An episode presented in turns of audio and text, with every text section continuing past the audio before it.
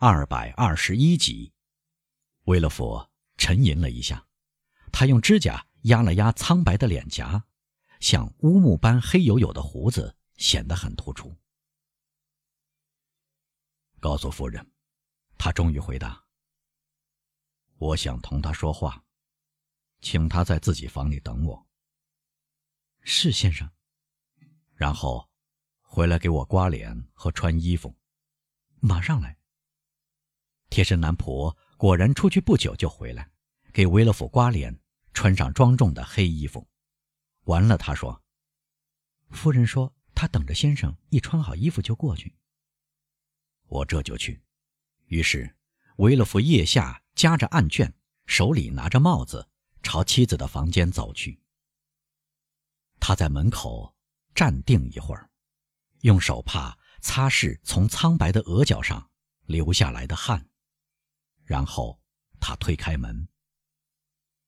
德维洛夫夫人坐在土耳其长沙发上，不耐烦地翻阅报纸和小册子。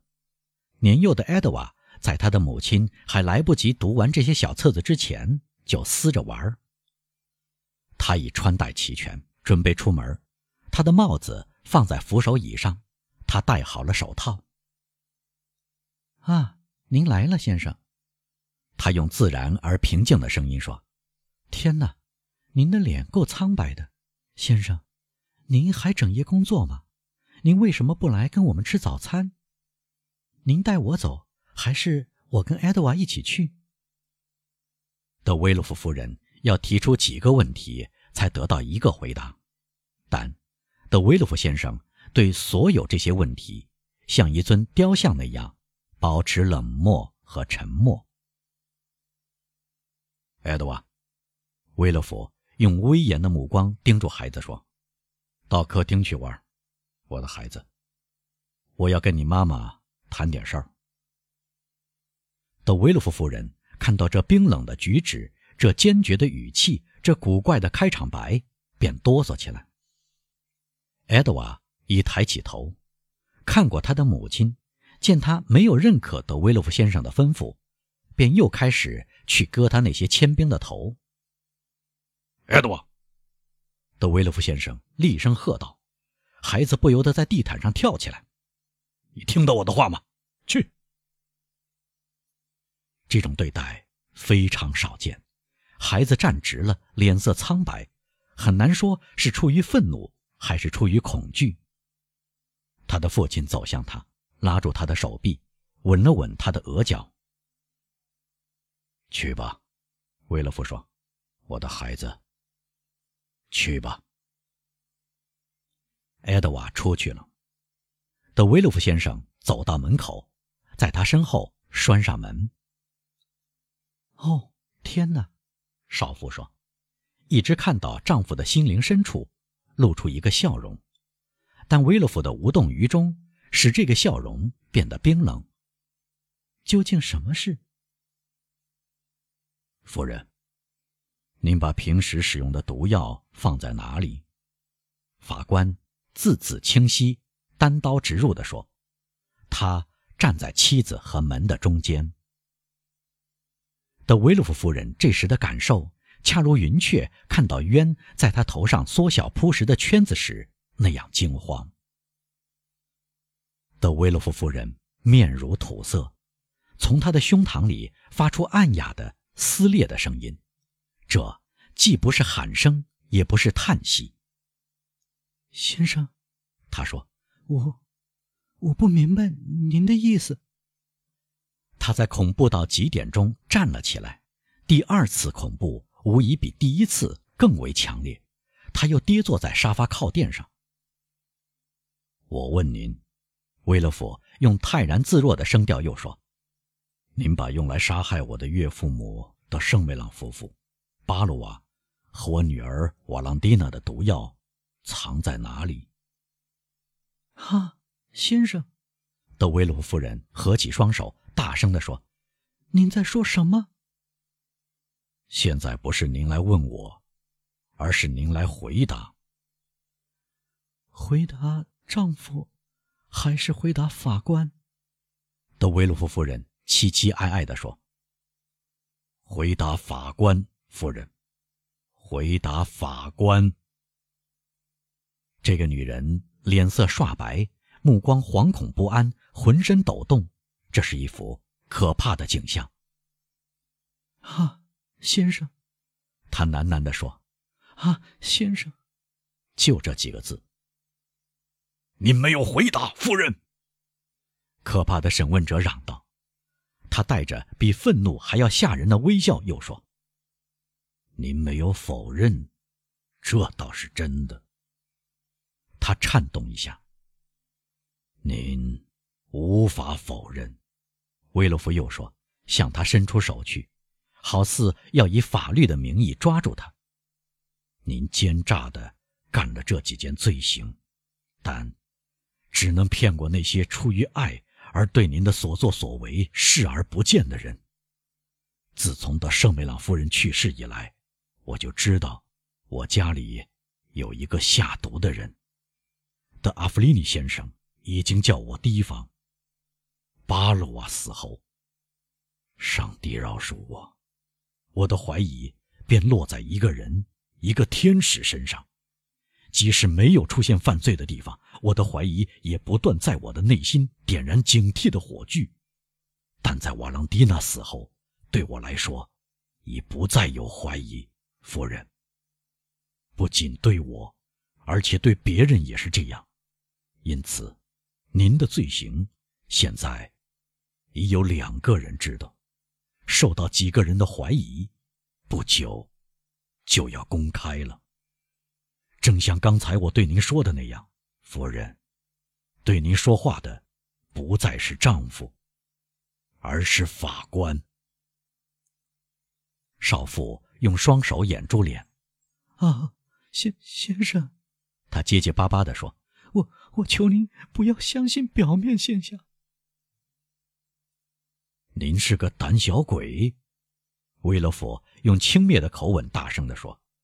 我确实总是注意到下毒犯是胆小鬼。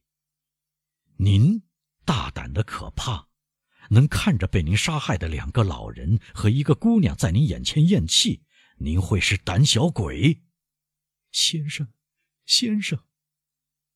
威勒佛越来越激动的继续说。您一分一分地计算四个人的临终时间，以惊人的灵巧来准确地安排恶毒的计划，调配剧毒的饮料。您会是胆小鬼？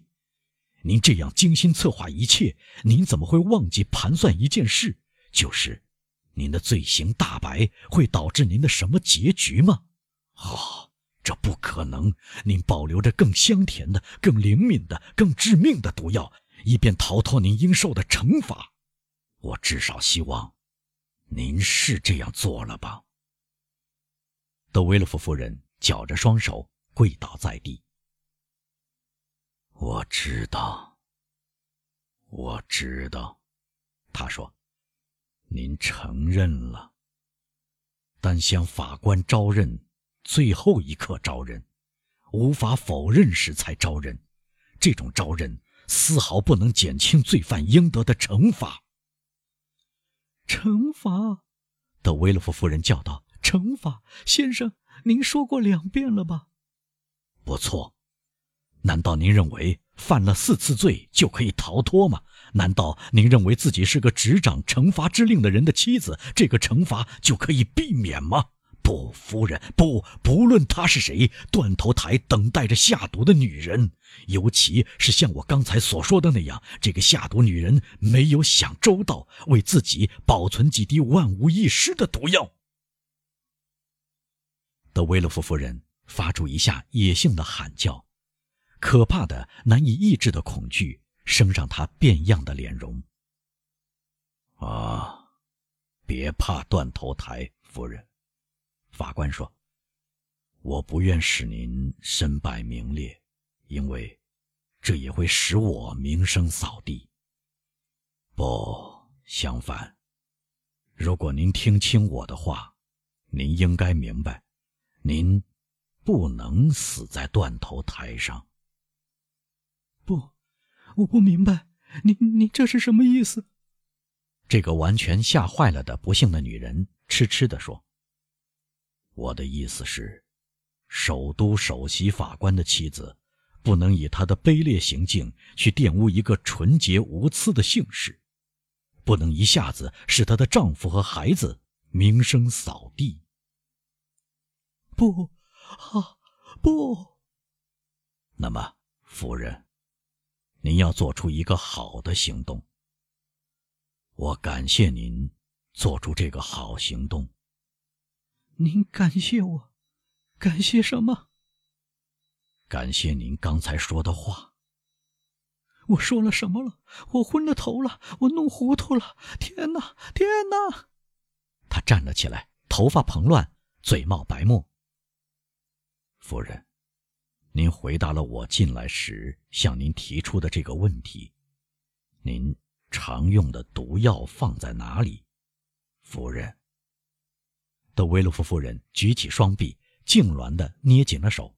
不，不！她大声喊道：“不！您绝不希望这样。”我不希望的，夫人，是您要死在断头台上。明白吗？维洛夫回答。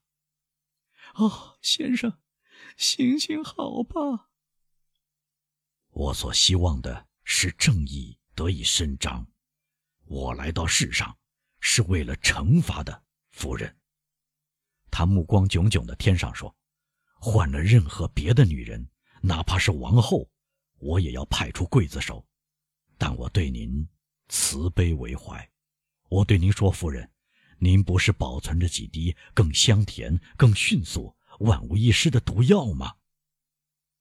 啊，宽恕我吧，先生，让我活下去。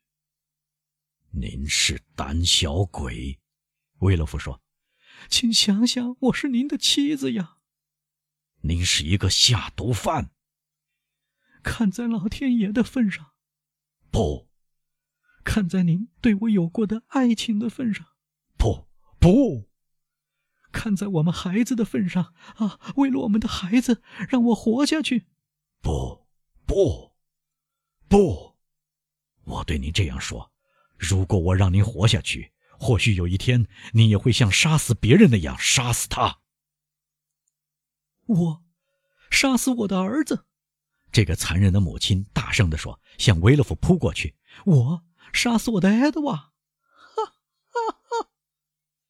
一阵可怕的笑声，魔鬼的笑声，疯女人的笑声，结束了这句话，遂又变为激烈的喘气声。德维洛夫夫人。倒在丈夫脚下。维勒夫挨近他。想想吧，夫人，他说：“如果我回家时正义得不到伸张，我就亲口告发您，亲手逮捕您。”他倾听着，气喘吁吁，颓唐沮丧，唯有眼睛还活动着，覆盖住可怕的怒火。听明白我的话。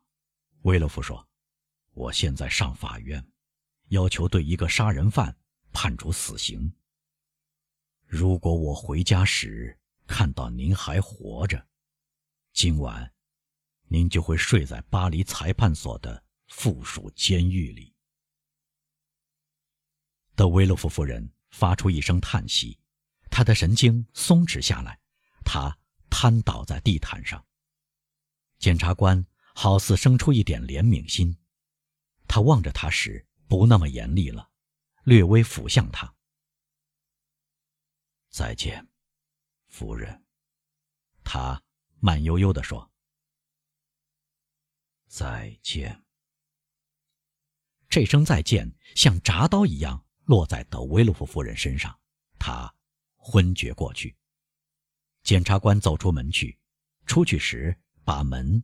锁了两圈。